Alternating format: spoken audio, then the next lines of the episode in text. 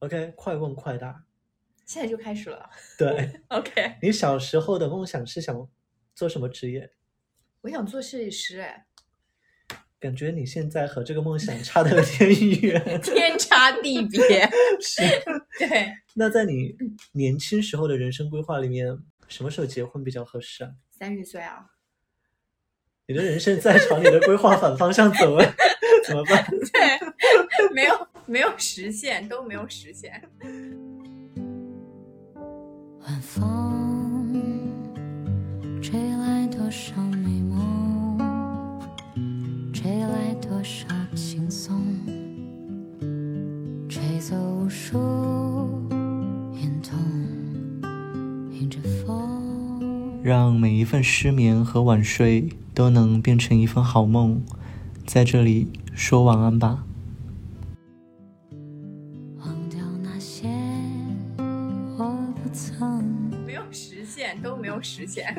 欢迎大家来今天的说晚安吧，旁边是今天的嘉宾 Iris。Hello，大家好，我是 Iris。对我就是一个目前的生活跟小时候的规划差很远的人。今天我们聊的话题的话呢，和这个有点关系，就是随着我们这一代人可能逐渐的步入三十多岁的中年，那可能会面临一些之前没有怎么想过的困扰和顾虑。那也看一下，是说像 Iris 这种从小是别人眼里别人家的小孩的人，是否和我们普罗大众一样，都是有这样同样的顾虑的？我也是普罗大众的一员。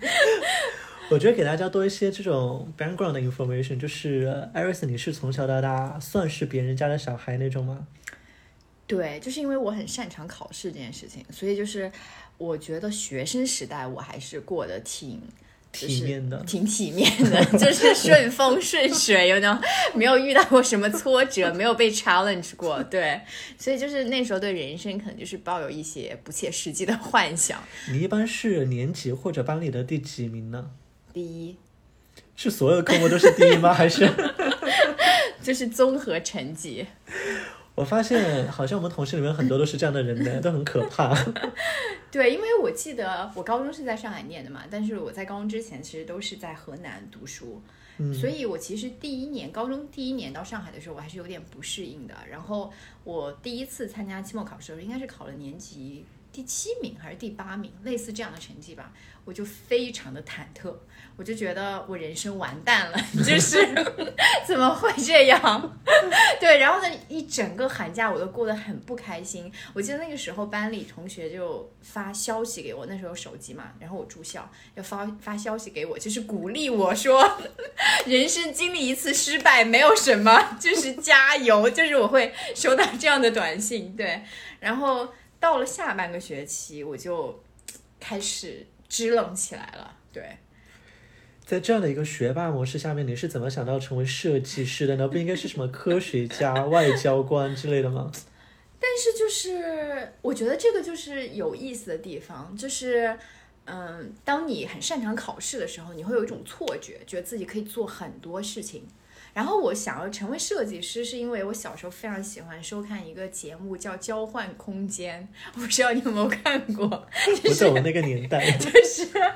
央视的一个节目，它的那个 idea 现在看起来就非常的疯狂，就是他会就是找两户人家，就是都对现在自己的居住环境不是很满意，然后呢，他们就要给对方给彼此去重新设计他们家里。然后，但是会有指定的设计师跟他们一起啦，对，然后就是差不多四十八个小时，然后就让那个房子大变样，然后就是主人回到家就哇哦，就是那种那种节目设计，我现在回看我都觉得里面有很多就是不可思议的一些举动，但我那时候就很着迷，就是觉得哇好棒啊，就是那一个家 before after 可以差别非常大，可能跟我是巨蟹座有关系，就是我会觉得居住环境非常非常的重要。那你的这个规划是怎么样一步一步偏离它的轨道的？按理来讲，比如说你高考，你高考应该考得很好，嗯，然后在香港念的书，嗯，那你为什么没有报一个和设计看起来更相关的？我觉得那个时候因为你比较懵懂嘛，然后你又觉得高考是一件大事，好像你自己没有完全有把握。所以呢，那个时候我在报志愿的时候，其实就是我把金融放在第一志愿，which 就是是那种父母或者是主流大家都觉得比较安全，然后有前途的那种职业。然后我把跟就是这种设计，然后还有媒体什么相关的，就放在第二跟第三志愿。然后就是我当时就想说，如果考差一点，我就可以去我最喜欢的专业是有。多好？是那种比如说区第一，然后类似于这种吗嗯，我应该是我高考，我应该是我们全校最成绩最好的。？OK，对，嗯，然后就对啊，就是就去到了第一志愿啊，就学金融。嗯，所以现在如果说让你再去选一次，你还会选金融吗？嗯，我有点不确定，就是我觉得我中间有一度是非常后悔自己就是做这个选择的。我觉得好像就确实偏离自己想要走的那条路太远了，所以呢，我才会试图又再出国读书，然后再要想尝试不同的行业做转型。但是我不得不说，就是做金融这件事情呢，给了我一个相对好的在职业上面一个比较好的经济基础。就是这是为什么我后来可以就是完全。嗯，比较随心所欲的过了几年，就是去美国读书或者什么，就你经济上非常独立，然后可以去做很多尝试，就是经济这个事情没有成为我的一个限制。嗯，对，所以我现在回看这个决定，我就觉得，嗯，好像也没有后悔吧，就是觉得有利有弊。对，选了就是选了，就这样。但 in general，你是觉得自己是一个对于人生的规划和掌控很强的人，还是可能你是一个比较当下性的人，你会去做一些随机判断和选择？嗯，我觉得我是介于中间吧，因为我是我读大学开始，我就会进入到一个更加学霸云集的环境了。嗯，就是我身边有那种规划性极强的同学，就是他可以，就是人生接下来的十年每一步可能都规划的很好。然后我也有认识到，比如说一些女生，她们可能对自己的生活上面会有很详细的概念，就觉得说，OK，我到了三十岁要结婚，然后我要生小孩什么的，我就不是这种。但是呢，我有一个大大，就是有一个大概的方向，就是。嗯，我会觉得说，三十岁之前，我想要多拿一点时间来探索我自己，或者说去探索这个世界。但是具体要怎么探索，或者是我要达到一个什么样的成就，我是没有概念的。嗯，所以我觉得，嗯，我不能说有非常强的规划性吧。我觉得，但是我知道一个大概的方向，可能就是我自己跟我朋友开玩笑，我说我觉得有点像那种踩着西瓜皮往前滑，我知道是往前就 OK 了，但能滑到哪儿，可能就就算到哪儿，就是这种状态。嗯，嗯。那你现在，比如说你现在对于自己的整一个生活状态，包含比如说你的像恋爱、工作，以及你自己对自己的这种认知，它是在一个满意的地步呢，还是？嗯，我觉得我对于自己，就是如果我只看一个微观的，就是个人的生活状态，我觉得是一个平衡的状态，就是我可以给他打，我可以给他打，如果满分是十分的话，我可以打七分吧，我觉得是这样的状态，因为，嗯，就是我觉得是一个相对自洽的状态，就是对于自己可能有比较清楚的认知。嗯，然后我也知道我的每一个选择是怎么做出来的，我就是不会像小时候觉得自己好像很被动，就是不知道怎么做就做了这个选择，然后非常稀里糊涂的感觉，就像大学就是报志愿这件事情，就是我在嗯、人生很长一段时间，我是会觉得哎有点被动，有点稀里糊涂，然后就是就是随波逐流的那种感觉，然后但是。到了一定的阶段，我就会觉得说，哎，好像慢慢我开始在拿回生活的主动权，嗯，然后我会知道说，哎，我每一步我做这个选择是为什么，然后我每个阶段我想要实现的是什么，对，所以，嗯，我觉得可以打七分吧。那如果是带入你小时候的准则呢？就刚刚是以现在的标准去看自己，就是七分。比如说，都不谈高中，嗯你小学看到现在的自己，会觉得那是你小学的自己想成为的自己吗我？觉得不是吧，应该一定不是吧。就是我小学的时候看高中生，我都觉得哇哦，就是怎么这么老了，就是 怎么 就觉得他们是大人啊。然后你想象中那种三十岁的人，就一定是应该事业上非常成功，然后可能就是我应该就是有一个非常幸福的家庭，有两个小孩，老公很帅很有钱，就是就是你的设想应该是这样子吧？对，然后但这些。都没有在三十岁之前实现，就包括现在也都没有实现。就是工作，我觉得一定不是小时候想象那种闪闪发光的那种工作。你还要多闪闪发光？就是可能拿诺贝尔奖吧。然后就是婚姻的状态就是单身，然后完全没有就是不知道什么时候会有小孩，就是这种状态。嗯嗯，然后甚至都没有想好自己要在哪个城市 settle，就是这个是我觉得，嗯，以前应该是没有设想的。我那个时候觉得三十岁应该是一个就是有所成的状态，嗯，然后就是相对稳定了的状态，嗯。但像有所成这个，就是它就挺主观的，嗯。就比如现阶段，你放到其他的第三视角去看你的生活状态，他们也会觉得，哎，你成了很多，嗯，很多其他人一直想要的东西，嗯，但可能我不知道你在比如说你爸妈的这种饭桌上面是怎么样的一个状态，嗯，肯定经历过那种。比如说，很多亲戚朋友都是在仰望，哎，你家小孩真的很乖，嗯，学习又刻苦，好学校大厂，嗯，但现在他会经历一种转变嘛，就是大家在评估你的时候，三号带入了一些他怎么还没有，他怎么还没有，对的这种，对对对，因为饭桌上大家现在已经没有在聊我的工作了，就大家也不 care 你在干嘛，就是每一年的关注点就是，哎，怎么还没有结婚啊？怎么还没有生小孩啊？对，所以我就会觉得。嗯，有有落差吧，就是觉得哎，每个阶段大家对你的 expectation 其实是不一样的。嗯，然后但是这件事情好像现在比较少 bother 到我了，就是我觉得我好像也没有那么在意饭桌上其他人那些我不太熟的人的评价了。嗯，但我但是我觉得我但我还是要回答这些问题，就是你到底想要什么？你给你爸妈的答案和给你自己的答案一样吗？嗯，我给我爸妈的答案就是沉默，就是因为我不想激发新一轮的一些争吵，对，辩论，对，辩论。我给我自己的答案是，我也真的没有想清楚。我觉得我好像不是一个绝对的 no，但是我也不是一个非常清楚的 yes。嗯嗯，你觉得想不清楚这件事情是自己可接受的状态吗？嗯。我觉得如果没有这种嗯 biological 的时钟的话，我我其实会愿意给自己更多的时间，就是比如说等我想清楚了，我再做很多事情。因为我自己觉得我人生中比较重大的决定都是我想的特别清楚，然后在这个过程当中，当然也会有非常多的问题跟挑战。但是当你想特别清楚的时候，其实最后都是能解决的。嗯，但是这个。嗯，对我来说一直比较大的障碍，就是在我没有想清楚之前，我是完全没有办法采取任何行动的，我就会非常的犹豫。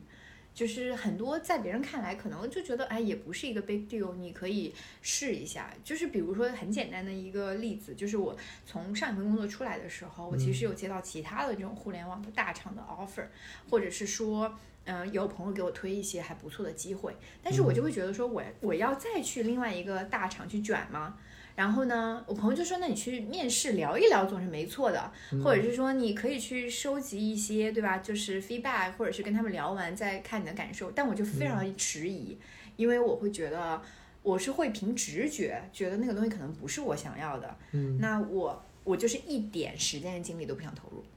嗯嗯。比如说，其实现在在星盘里面有很，我最近真的很经常聊到星盘这个词，就是呢，里面比如说你的星盘结构里面，它就有一些会 trigger 你对人生的过度思考。嗯。那有的人他过度思考呢，就会引发一些迷茫。对。所以迷茫可能是你当下生活的一个底色。对。如果说你没有能够很好的去接纳自己。把迷茫当做一个常态的话呢，嗯，可能你就会花很多的精力在里面去和迷茫这个状态去做斗争，嗯，但其实这个东西是 part of you，嗯，它不是一个也不是说不是一个 changeable 的东西，它嗯。是一个属于你的一部分。嗯。所以，假如啊，因为不知道你的生辰八字，看不到星盘，那假如像迷茫和一些这种嗯。没有办法立马去思考出一个绝对解决解决方案的情况，就是你的底色一部分。嗯，你会觉得这个东西是自洽的吗？我以前觉得不太能接受，就是我以前是一定每个事情都要有答案的。所以呢，就是比如说我在香港工作的时候，我就觉得，因为我就是非常 go with the flow 的选了一个大众认为的好的工作，但我就内心可能还觉得说、o k 我其实应该去做设计师的，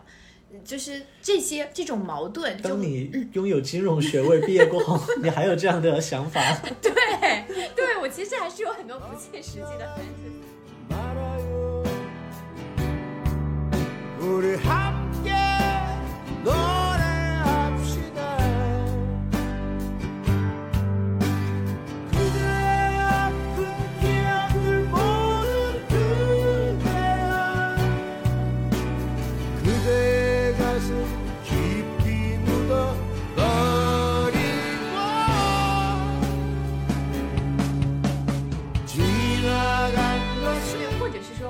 做更 creative 的、更有趣的一些东西，我不想做这么可能 routine 的，或者是我觉得有点 repetitive 的一些工作。所以这是为什么我当时选择辞职嘛，然后离开香港，就是去读书。我想去 explore，就是因为我想要一个答案，我想要一个确定的答案。然后，那我在就是毕业了的时候，我选择那份工作的时候，我也觉得说，OK，我可以去尝试一个不同的行业，又换一个城市，对吧？那我试过之后，我应该有答案。然后，但去到那个地方之后，我又对比如说 location 这个维度有了更多的思考。我发现，OK，好像城市这个因素对我来讲也有很多，嗯，是我以前没有考虑的。我以前可能只是考虑单一维度，就是你的事业。然后我现在就觉得，哎，城市 location 可能也是一个维度，所以我就开始换 location。然后那工作也会相应的随之调整，就是我觉得我一路都是在找答案的一个过程，或者是我 assume 我我这样换了几次之后，我就会有一个明确的答案了。但是就是到现在为止，我觉得我都没有找到一个答案。就是你，你好像是隔个一段时间，你会觉得我好像有一点线索了。我就是我要追随那个线索去看到底答案在哪里。然后，但等你真的到那儿的时候，你就发现啊，又会有新的问题产生，然后又会有新的困扰，然后又会有新的让你去权衡的情况出现。就是，嗯，就是我觉得茫然就是我，就像你刚刚讲的，我觉得茫然可能就是我人生的一个底色，我就是没有办法有一个答案。但是我现在，嗯，我之前在网上看到一段话，我还特意 把它就是截图发给我朋友，他就说，他说你就带着这些这些迷茫上路，他你就想象成它就是一个首饰，你每天承担的可能也就是多戴一个耳环或者多戴一根项链的重量，你就带着它上路吧，就是也不会怎么样。对，所以我就觉得可能，嗯，人的一生很难说你在每一个时期就都是很清楚、很嗯很知道答案是什么。我觉得我可能大部分时候是在探索，然后我觉得我探索出了，嗯，就有点像拼拼图，就你可能这一次通过一段经历收集到了一个拼图，然后你通你就会发现说它原来还缺，那你慢慢可以看到的那个那个图是越来越。越来越大的，但像以前，你可能就有点像说，哎，你只是在这个拼图的一角上，你甚至看不清全貌，你也不知道自己还 miss 多少的、多少块，对，所以现在可能就是有一点说凑一个拼图，凑一个拼图的这种感觉，但是我肯定还没有拼上，然后还有很多 pieces 是是 missing 的，嗯，就是这个状态。嗯，我觉得在这个点上的话呢，其实应该很多年轻人都会有共鸣，但特别 struggle 的点是在于，一方面外界会给你很多的声音，嗯，包括你很亲近的人、你的家庭，对，包括甚至可能你从小一起长大的一些朋友，大家嗯经历不同生活选择的时候，嗯，就会向你去释放不同的信息，对，让你去觉得，哎，当下我的选择到底是不是最适合的，嗯。到底是不是最正确的，甚至。嗯我之前看那个《欲望都市》和最近看的几部剧里面，嗯。都好像尝试在把一些没有结婚和结婚的拉到一条对立线的两边。嗯好像很多结婚的人在看没有结婚的时候，就会说我也经历过这个状态。但是当你去做出结婚选择的时候，你就会去经历不一样的东西。嗯所以我做过这个选择，我知道这个选择是对的，嗯我也建议你做这样的选择。嗯就很多这种噪音进来。然后另外一部分就是，好像现阶段我们做的选择，它不只是自己的选择，嗯它会和比如说和家人有关系。嗯当你成家立业了过后，当你嗯结婚了过后，好像我们的上一辈像父母，他们就觉得自己嗯有一个使命达成了。对，当你还没有去做这个选择，嗯你还在找这个拼图碎片的时候，嗯他们可能就会觉得你这个拼图拼完整有那么重要吗？嗯你即使有一些残缺的部分，它能够带来什么影响？嗯那好像会有更重要的事情等着你去做。嗯这些事情就会让你当下做的事情变得一会儿又确定，一会儿又迷茫，嗯在这嗯两边横跳。嗯，我我非常理解这个状态，因为我觉得我有非常长的一段时间在这个状态。我觉得我现在也不能说我摆脱了这个状态，但是我在美国的时候，我有一个 coach，然后呢，他是一个呃心理学家，我们可能就是隔一段时间会聊聊天这样子。对我跟他聊天的时候，其实会聊到很多我现在生活中的一些问题啊，然后以及困惑啊。就是每一次呢，他就会嗯、呃跟我讲说。嗯，我也会聊到家人，聊到朋友，聊到外界环境。然后每一次呢，就是我们聊到的时候，他都会都会说，我们先把他们放一放，回到你身上，然后你想要什么？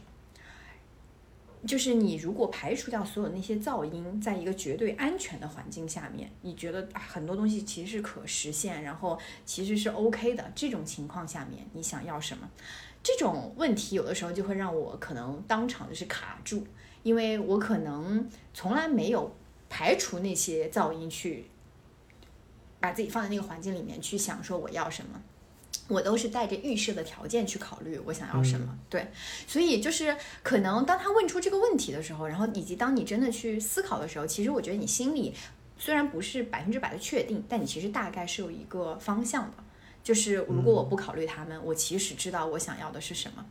然后，但是人是不可能在真空的环境里生活的，所以呢，他就会说，那你现在有什么选择呢？对吧？一个选择，就比如说拿结婚这件事情好好了，就是我觉得，就是现在我就会成为饭桌上面大家攻这种打引号的攻击的对象。他就会说，你会发现家人、朋友或者是环境，很多时候是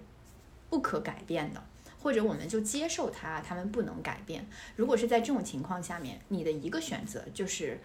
，OK 妥协，对吧？妥协的好处是什么？就是你可以免于他们的攻击，不再受这些困扰。但是你可能在内心深处，你是有非常多的遗憾、埋怨跟委屈的，嗯，对？吧？然后你的另外一个选项是说。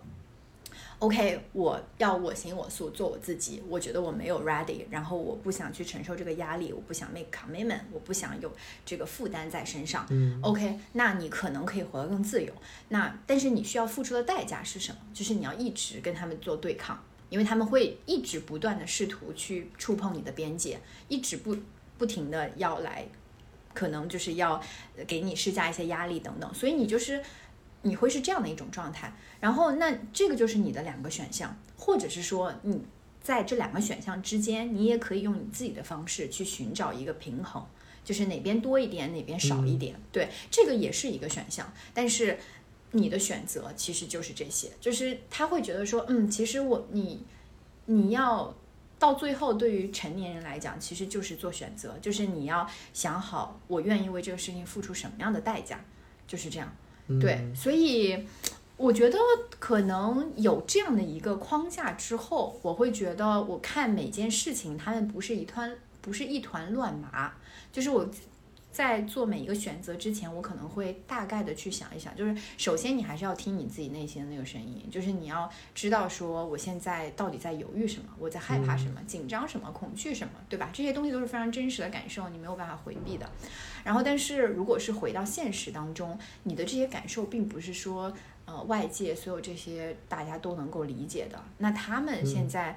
嗯，可能就是会不断的在给你施压，然后你有多大的把握自己可以承受得住这个压力？我觉得在之前我是从来不考虑妥协这个选项的。嗯，就是我觉得，对吧？就是我一路这么努力，然后我也不是为了今天来妥协不是。为了今天妥协的，我一定要做我自己。但是你后来就会觉得，哇，就是我一直这样去抗争，我也真的非常辛苦，我切切实实是在为这个事情付出代价的。嗯就是那我愿不愿意持续的为这个事情付出代价？这个也是你可以问自己的。其实我觉得我以前可能把妥协就跟就是没有勇气，然后或者是懦弱，或者是很多这样的想象关联在一起吧。对，其实我觉得妥协不是妥协，就是一个你权衡利弊之后做出的选择，就是你知道对你来说什么是最重要的，然后以及你可以放弃什么。嗯，我觉得，嗯，没有办法去也设想一个非常理想化的环境，就觉得，哎，如果我爸妈不给我压力就好了，如果这个世界不是这样运转就好了。因为我也理解，就是我觉得有些父母真是非常开明，就是他们完全不会干涉，就是觉得说你开心幸福就好。那当然，我也希望大家都能拥有这样的父母，大家可以更轻松的做自己。但是现实就是很多时候你。可能你的父母就是会不断的，就是或者是家人或者朋友或者你同事 whatever，就是大家会试图的去对你，你要想一下，就是说我守住这条边界，我要需要花多少时间跟精力？那在我想要守住的这个边界之下，我们还有没有一个空间是我可以辗转腾挪的？嗯，就是我觉得这个弹性其实是非常非常重要的。就是我觉得在嗯很多时候，我在我觉得去思考这些东西的时候，其实我觉得就是嗯都。不仅仅涉及你个人的选择吧，因为你的个人选择里面一定有很多跟关系相关的内容在里面嘛。其实我觉得关系其实就是这样的，就是它其实不是一个嗯固定的东西，它是一个有弹性的东西，就是它是可以协商，可以 bargain，可以嗯。就它不是一个只有 A 或者 B，就是在 A 跟 B 之间，我现在也是这样，我在试图在 A 跟 B 这两个选项之间看能不能找到一个中间选项，可能它是 C，有没有这样的可能性？就是我会觉得说，OK，我现在在做的可能是这种探索啊，就是我不想要立刻把自己放到一个说我要么是这样，要么是那样，然后每一个选项背后都对应的是一个固定答案，而是说我觉得我可能要去找一个就是标准。没有标准答案的一个答案，对，这个就是跟我前人生前几十年就是非常擅长考试的那个逻辑完全不一样，对，所以就是我可以很负责任的告诉大家，现在就是站在同一起跑线上，因为就是没有标准答案了，没有 A 跟 B 写在纸面上的答案了，大家可能都要去探索自己的那个答案。但其实这个角度它非常的本我嘛，嗯，就是 A 跟 B。它三号是社会意识的这种体现形式，比如说我们刚刚谈到的 B，嗯，当你去坚持自己所做的事情，去和来自社会关系的压力做抗衡的时候，嗯，三号你也是在和自己做抗衡，嗯，因为这个里面。即使你选择了大家觉得你去应该做的事情随大流，嗯，但因为大家都是这样的，嗯，即使这个答案它不好，嗯，它也会显得你没有那么不好，因为大家都是这样。对，当你选了一个不同的答案的时候，嗯，即使它好，好像社会也会告诉你它没有那么好，嗯，这个东西就会让你开始在质疑自己，嗯，到底是很麻木的和大家站在。一起去接受这个社会共识呢？嗯，还是说你很有很强的自我意识意识？嗯，你清醒的拥抱自己的这些坚守，但是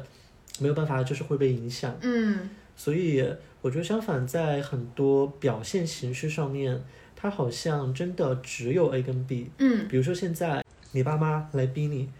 你明年一定要结婚。嗯。这个里面可能就只有你明年结婚和不结婚，嗯，它的 C 选项显得就好，好像就很模糊，嗯，你明年没有结婚，就是没有达成他们的心愿，对，结了婚，他们就觉得万事皆顺，对，所以我觉得这个里面好像留给大家去选择的空间，如果抛开很本我的角度，嗯，它就没有那么的有余地。角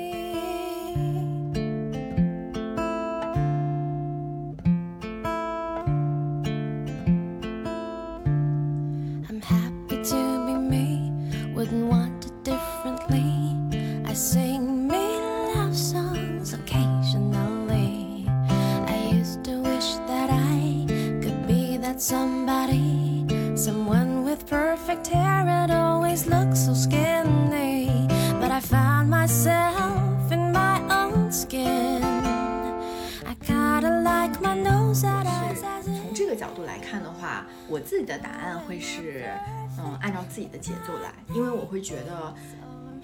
他人的期待或者外界的期待，你是永远无法满足的，你是一定会失败的。结了婚还要还生小孩，还要生，可能还要生两个，然后你的小孩还要满足他们的期待，就是是无穷无尽的。其实我觉得这件事情在我身上就是这样吧，就是你在这个初中考第一名不行，你还要高中考第一名，然后你要大学成绩很好，你出来还要很好的工作，然后你这个工作还要 well paid，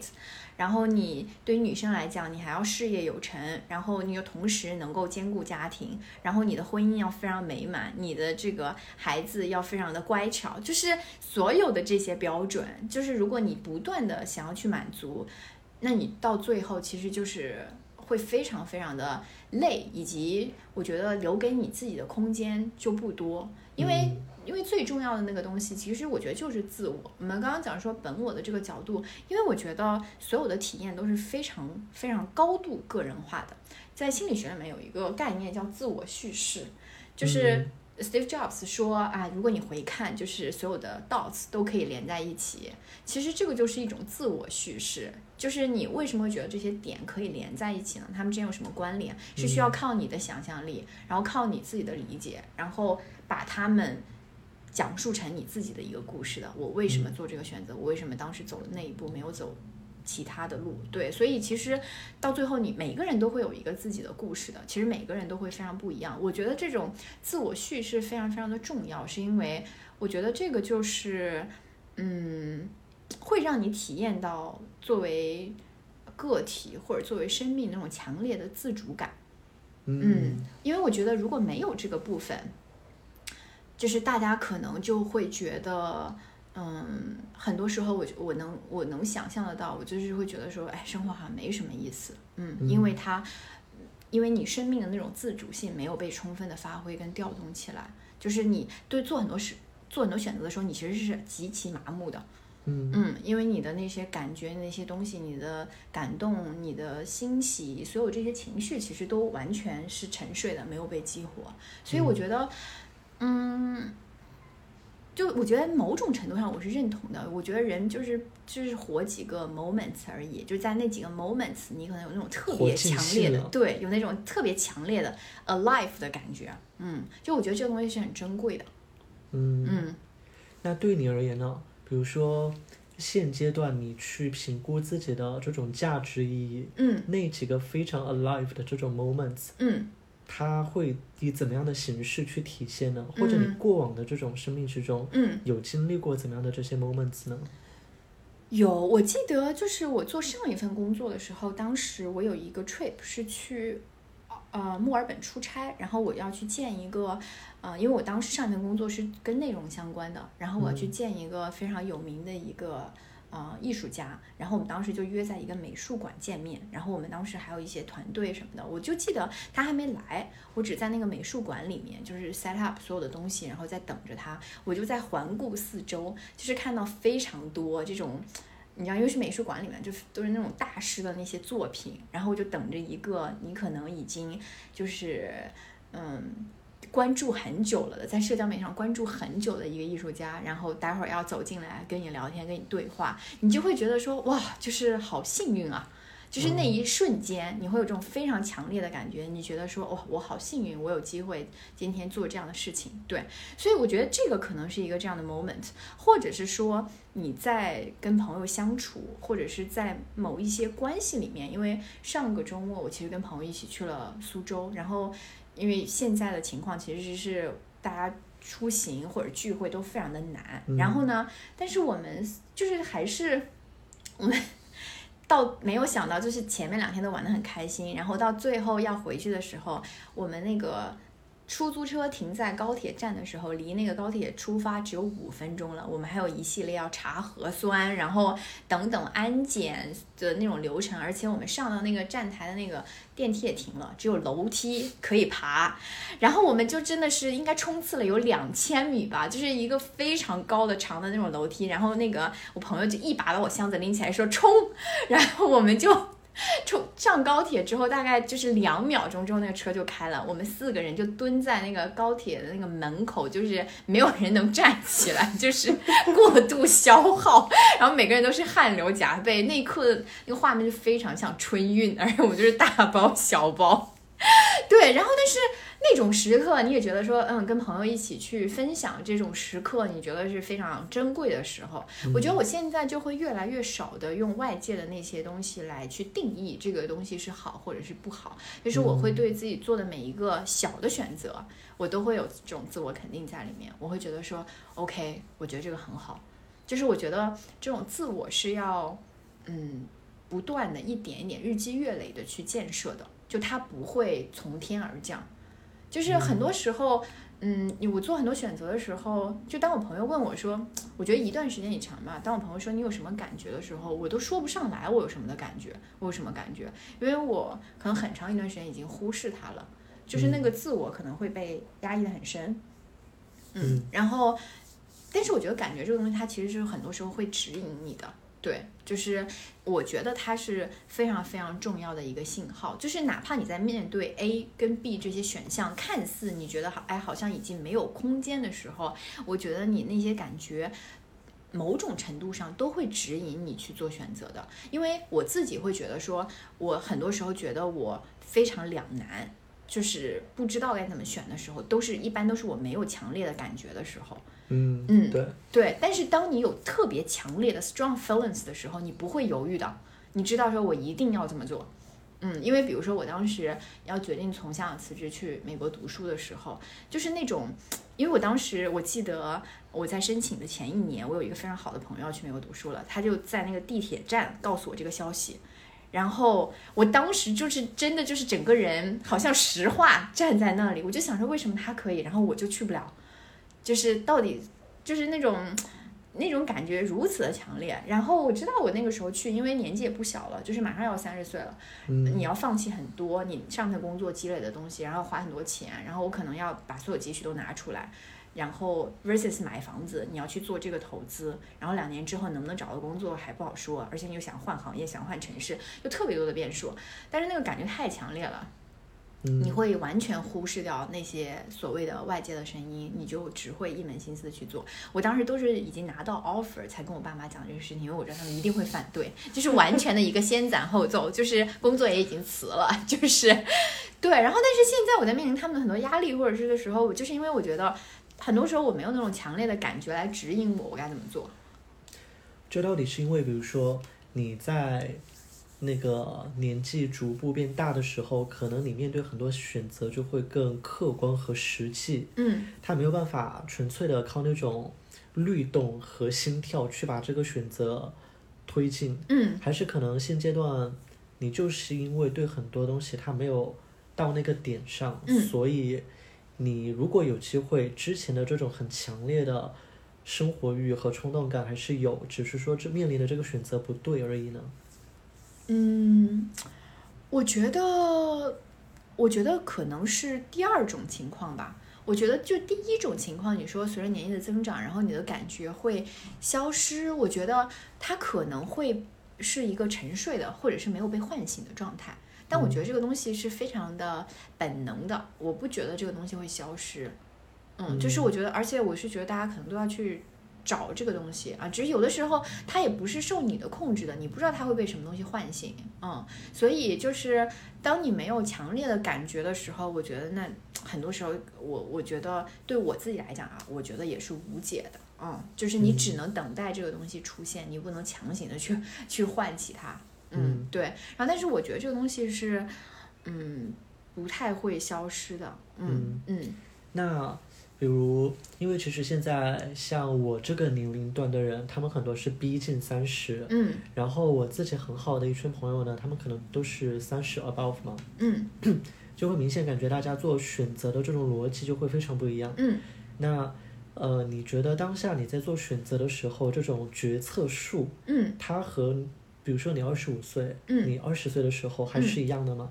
嗯，我觉得每个阶段我考虑的东西都不一样。就是我现在，比如说我现在做这个选择，放在二十五岁的时候，我未必想要。嗯，然后就是放在二十岁的时候，可能又也也是不一样。就是我觉得我二十岁跟二十五岁跟三十岁想要的东西是完全不一样的，但我不觉得这个就是一个退让，退让，嗯，而是我觉得是人非常自然的一些转变，就是比如说当你年纪慢慢增大，你就是会对安全感，然后可能会对陪伴，对所有这些东西你会觉得更重要。可能在你年纪更小一些的时候，你要去探索世界的这个欲望，然后以及你那种新鲜刺激，就是对你来讲是更重要的。对，所以我其实没有觉得说啊哪一种。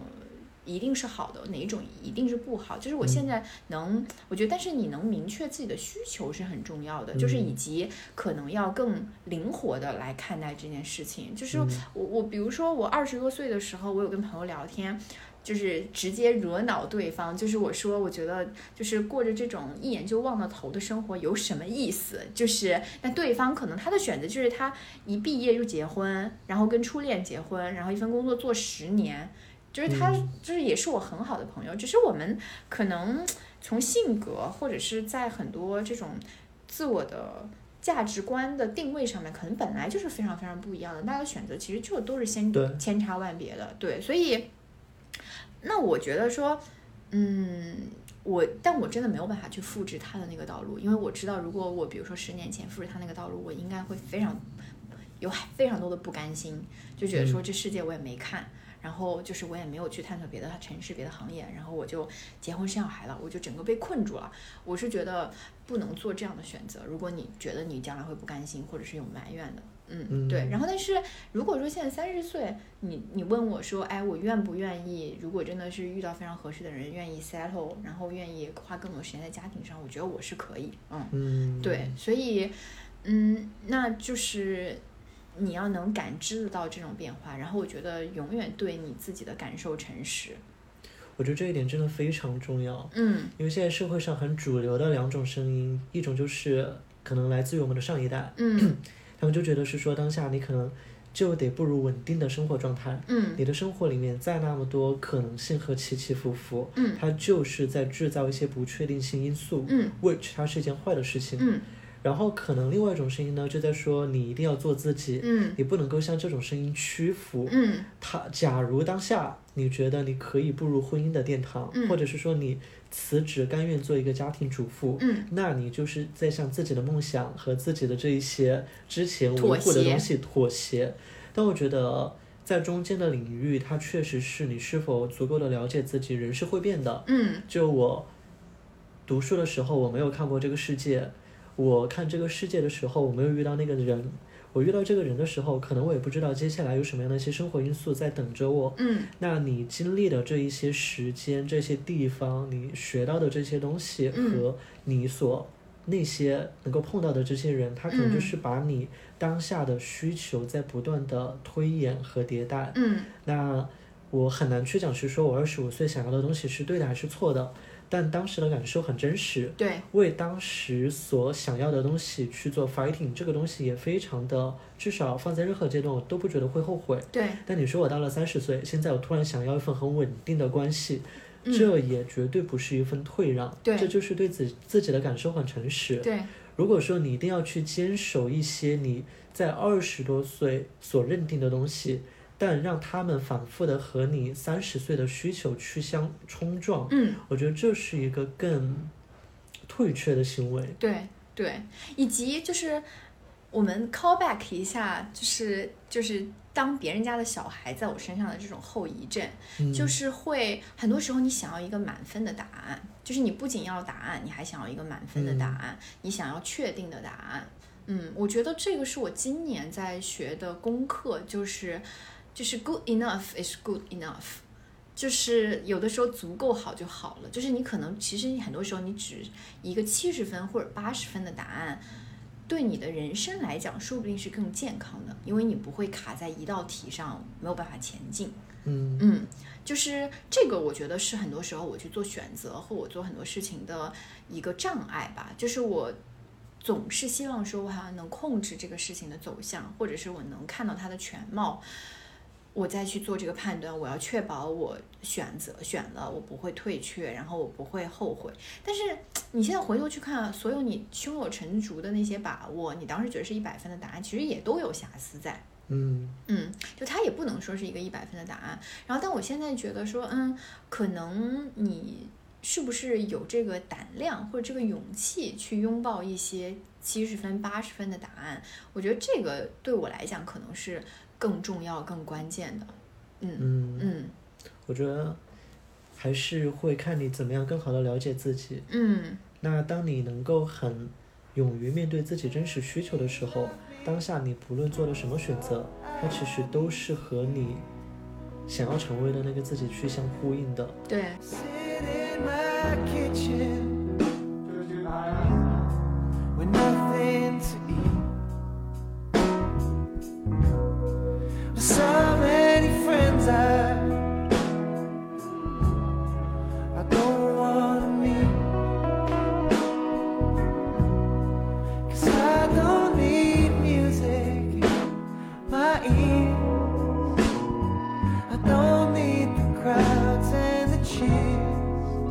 其实我觉得人要接受自己的局限跟自己的，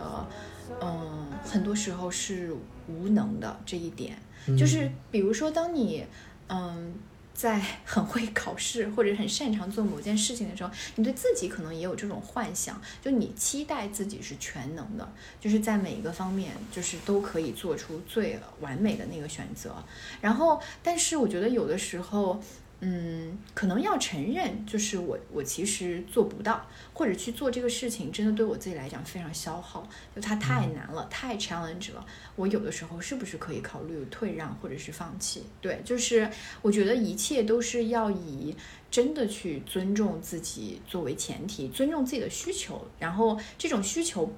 并不仅仅是 desire 欲望、梦想，这需求也包括说我可能太累了。我需要被照顾，太 stretch 了，嗯，然后我可能需要停一停。梦想虽然很重要，但是可能自我是更重要的。嗯对，因为很多梦想或者是很多东西，它其实如果你把它掰碎了来看，它其实也是可能被包装过的，然后充满了很多理想化的一些一些东西在里面。嗯对，然后它可能也也非常的能够，呃，怎么讲，蛊惑人心。对，然后但是。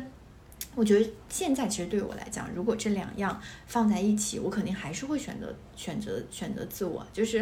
嗯，嗯对，那那种自我就是啊，虽然那个梦想非常的金光灿灿，它非常非常的重要，但是对我来讲，我要抵达那个地方，对我自己是一个非常大的消耗，我太累了。那我也可以选择说，OK，我不去。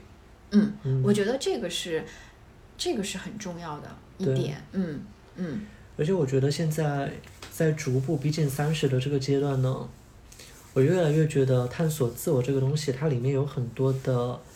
之前所设想的伪命题，嗯就有点像，就人是一个整体嘛，里面它会包含你的交友关系、你的家庭、你的婚姻、你的工作，甚至你自己兴趣爱好的一些探索，嗯这些东西。它能够构建成一个多么有价值的自己，它非常主观，对，在每个人身上很不一样。有的人他可能是兴趣驱动的，嗯有的人是家庭驱动的，那可能我自己，比如说我是工作或者爱情驱动的，这些都无所谓。但是里面就会有一些声音来告诉你，你很本我的看待这些事情的时候，可能你就得从一个很自我的角度出发，把这些东西的重要性排序，对，按照自己的喜好去进行一个排列。嗯但我身边就是有一些朋友呢，他们的这种自我定义和价值判断非常依托于关系和外界声音。嗯这个东西不是说对或者错，而是你知道你遵从自己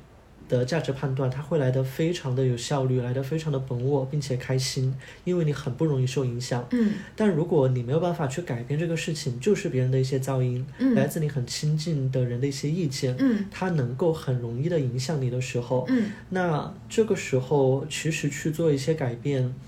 它并不是在非常和本我之间可能背道而驰，嗯，因为这些东西它也是你自己的一部分，对，你所关注的点其实也是有这些东西它去构造的，嗯它是你的价值排序里面非常重要的一环。嗯那你如果从自身的角度出发，也就是让自己过得更自洽、更开心嘛。嗯只要你能够接受自己其实会被外界关系影响，然后再去做适当的调整，我觉得嗯这个东西它没有什么特别怯弱的地方。对对，因为我觉得其实我自己本身就是这样的 case，就是你说我会因为说 OK，我就是坚持不结婚，跟我爸妈断绝关系嘛，我觉得我也做不出这样的事情。对，就是我也非常接受说，啊 OK，我可能还是虽然他们要不断的试图越过这个边界来。指导我、干涉我的生活，但我也没有办法，就真的是做这样的切割，因为我觉得以我这样的性格，我是做不到的。这是为什么我会说 OK？对我来讲，那个其中的一个选项是说，我要在中间去寻找一些弹性的空间，因为我知道说我如果去做切断这个动作，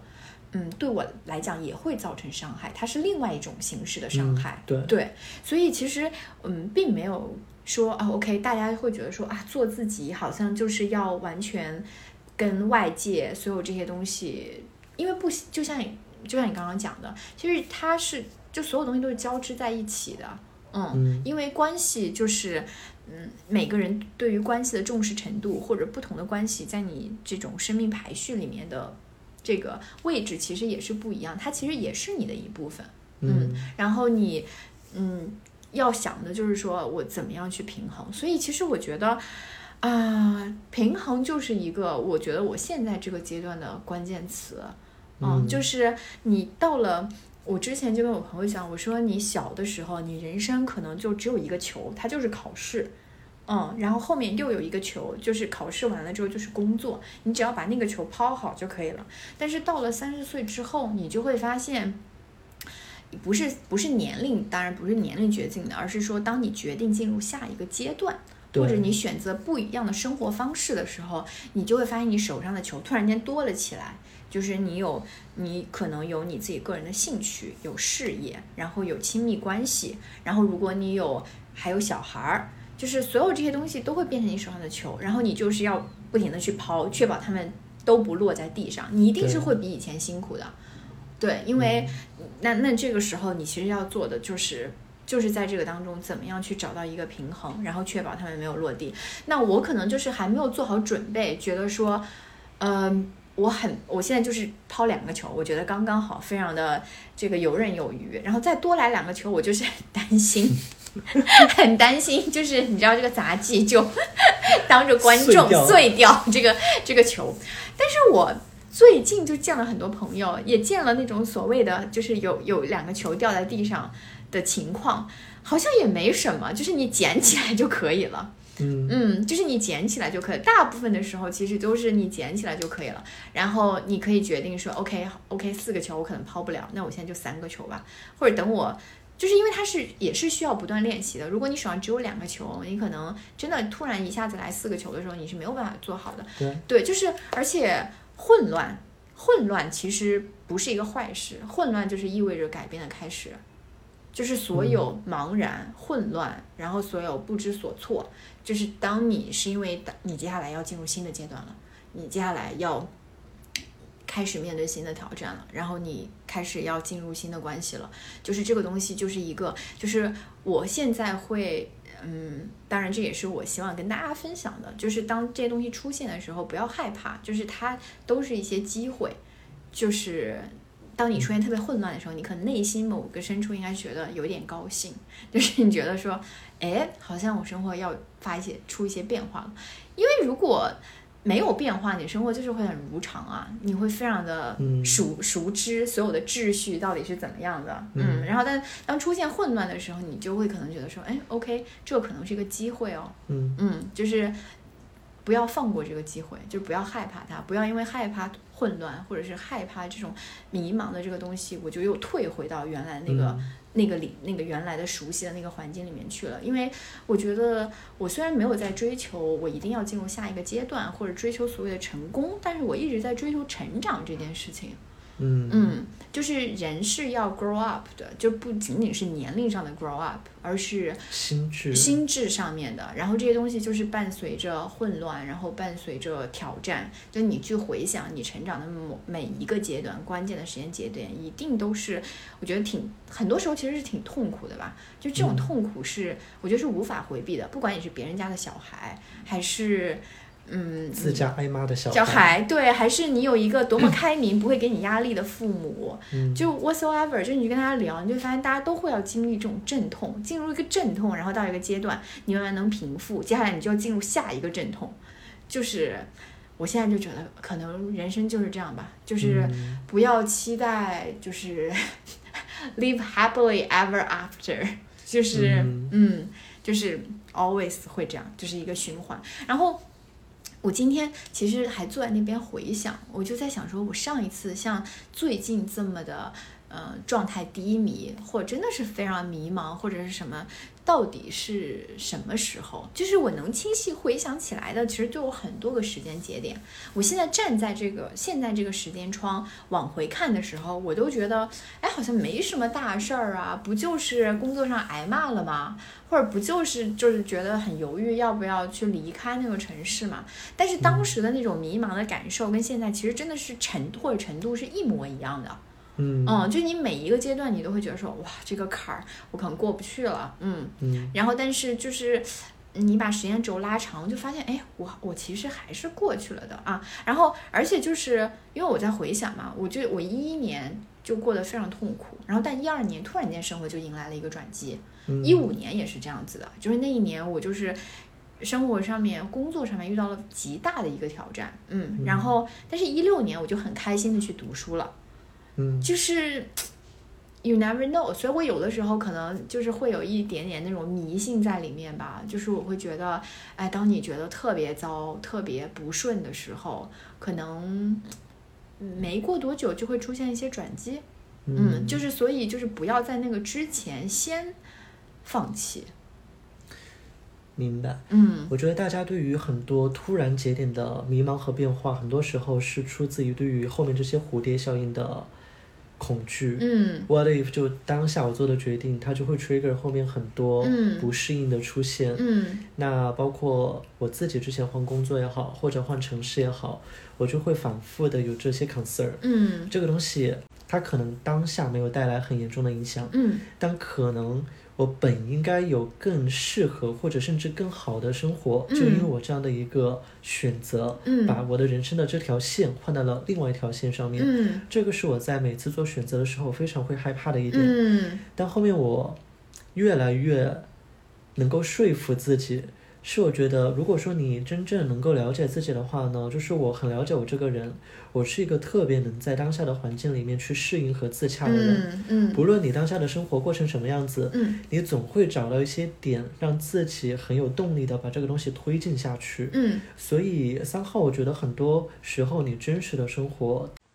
你很数据化的去驱动的时候，比如说你当下的收入打几分，你的亲密关系状态打几分，然后你的比如说兴趣爱好打几分，这些东西它非常的客观，很难去进行调整。但感受都是基于你的价值观带来的，你当下对这个东西开心和满意，甚至它的得分的高与低，都是根据当下你的价值观和你的这种重要性排序，在中间是有个权重的。嗯所以，我出于能够让自己更开心的这个目的，我可能会很本能的去调整自己价值和重要性排序，嗯以此换回可能对当下生活更重要的一种认同感。嗯当然，可能这个在很多人眼里面，它就是一种 compromise。嗯那 you never know，你当时做了另外一种选择，你是否能够迎来更好的生活？也许是的。嗯你当时做另外一个选择，你现在飞黄腾达，嗯但你不知道。嗯但你能做的就是在当下的生活状态里面去迎接一个更好的心理状态，嗯从而过得更好。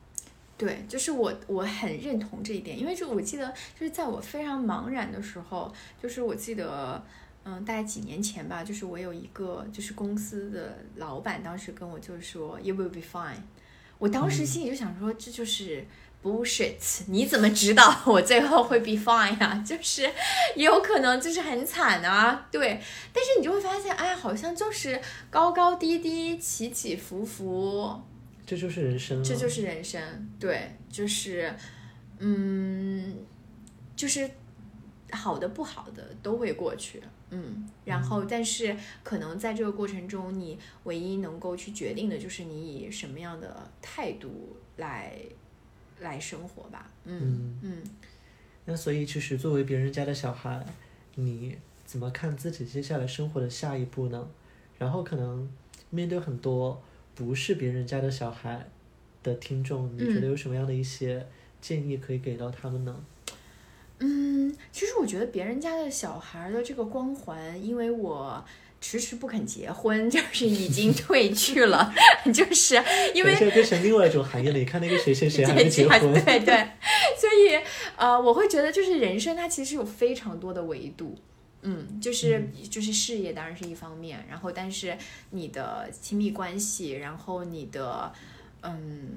就是你的兴趣爱好，就是包括你在找到自我这件事情上面，对，就是你你走的有多远，其实我觉得都会非常非常的不一样，嗯，所以其实嗯，我现在可能就比较少去看其他人或者是。是别人，就是因为我会去跟朋友聊，我就会发现真的是每个人都有每个人的痛苦，每个人都有每个人的烦恼。就是因为有的时候有很多我很羡慕的那些人，当我靠近之后，我会觉得说，哇，天哪，他付出的这个代价我不愿意付哎。嗯嗯，对，然后所以其实你就会知道说，嗯，那就是大家其实就很多时候你看到的只是一面，然后你没有看到背后的那一面。对，然后我觉得就是，嗯，对于所有大家自认为觉得自己不是。不是别人家的小孩的这些朋友们，其实我觉得就是我现在可以非常 proud 的讲一件事情呢，就是我基本没有太违背自己的心意做过很多事情。嗯，就是这个，我觉得哎，好像也是一个还不错的 achievement 呢。对，所以其实大家都可以去找一找，就是你会觉得说，哎，对于我自己来讲，我的那个那个是我的定义是什么？嗯。嗯。嗯，我觉得这一点其实特别好，就是为什么这一期其实想以看起来那么浮夸的一个 title 去切入别人家的小孩，因为其实我从小到大我就不是别人家的小孩，嗯。我特别喜欢玩，嗯。然后我对于学习啊，对于很多东西我其实完全没有怎么上心，我就觉得当下的快乐是最重要的，嗯。这个在我爸妈眼里面特别的头疼。嗯。直到可能开始读硕士的时候，身边越来越多那种别人家的小孩，你心里面就会在想啊，他们到底在想什么？嗯，他们到底在追求什么？嗯。然后不知不觉呢，可能我来到上海，然后辗转一些地方，开始在有自己不错的工作，开始在尝试自己很多其他的领域。嗯那每每和之前很多朋友或者同学在聊到的时候，他们就会有一些那种迷思，比如说在电视上看到那种在大都市嗯打拼的这种名校大厂，嗯他们是不是没有烦恼？嗯他们是不是心里面都是事业成就、改变世界？那很多平凡，或者是说很多从小到大没有那么多光芒的嗯人，嗯。呃，大家所面临的，比如说结婚，嗯。比如说人生选择的道路，嗯。比如说和自己家庭的关系，嗯。是不是他们都没有？是不是这些东西非常的微不足道？嗯。但其实不是的，不论你经历过什么，你其实只是问题的体现形式不一样。嗯归根究底还是和自己的经历和自己的了解去进行一个和解。嗯那每个人都会有各自不同的烦恼，也嗯会有各自不同的成就，但这些东西呢，它都是一个体现形式。归根究底，你是否满足和开心，这个东西可能才是不论你是别人家的小孩，还是自己家挨骂的小孩，都会花很多时间去寻找的这种答案。嗯，对，所以就是大家千万不要自我贬低，或者是觉得说，哎，好像呃，因为我努力还不够，或者是怎么样，所以我没有去成为别人家的小孩。我我觉得很多时候有非常多的运气的成分，然后或者是有一些你可能看不到的一些呃加成，其实在背后的。所以如果我们只是单纯的从最后的这种成就上去比，我其实觉得非常非常的不公平。嗯，对自己来讲非常非常的不公平，而且就是不管你是是不是所谓的别人家的小孩，你永远都有那种，就是你继续要去仰望的人，对，嗯。所以，嗯，我觉得那些继续仰望的人，他们有他们的限定条件，就是我就会觉得说，哎，我们要做的就是每个人都有自己的局限，很多局限其实是你没有办法改变的，就是嗯。很多东西是 born with。对，然后这个局限很多时候也是在变化的，也是你自己不可控的。然后你要做的可能是在这些局限里面去找找到自己的方向，然后找找到自己的路。就是其实就像解题一样，就是每个人都会有一些条件，你要在这个条件限制当中。我们我就是因为那一次，我记得是在读 MBA 的时候做一道经济学的题还是数学题，就忽然间有这样的感悟，我就觉得说啊，每个人原来都有很多 limits，然后你要做的就是在 with 这些 limits 当中去做你自己的 maximization。That's it。嗯，嗯，所以终其一生嘛，这个人生就是一道题，对，还是一道题。嗯，对，嗯，而且大家的限定条件都不一样，对所以大家的解法呢也都不一样。不一样，对，有的你可以借鉴他的思路，嗯，但同样的思路得出来的标准答案可能就不是，甚至它没有一个标准答案，它是个开放式答案。对，OK，所以。那希望今天能够传递的信息传达到了。好官方的一个 好官方的一个结尾。那今天聊到这里，大家晚安，大家晚安喽，拜拜。拜拜。晚风轻轻飘荡，心事都不去想。那失望也不失望，惆怅也不惆怅，都在风中飞扬。晚风轻轻飘荡，随我迎波逐浪。那欢畅都更欢畅，幻想更幻想着想，你还在。